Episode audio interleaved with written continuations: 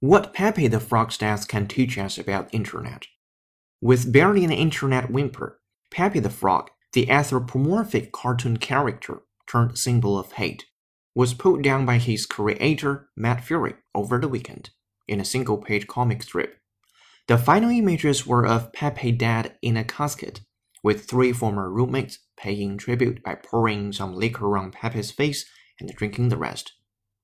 The demise of Pepe, who had become a symbol of the alt-right, neo-Nazis, and white nationalists, was as sad as it was unlikely. Pepe, from the start, was supposed to be a good guy, but in the story of his rise and fall, some universal truth about the nature of modern internet can be found. Walking back from the library on his own one afternoon, he heard somebody whimpering from a classroom up ahead. Walking back from the library on his own one afternoon, he heard somebody whimpering from a classroom up ahead.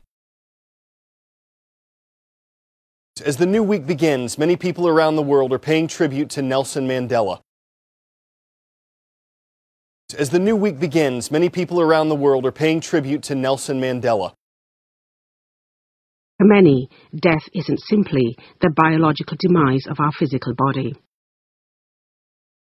For many, death isn't simply the biological demise of our physical body.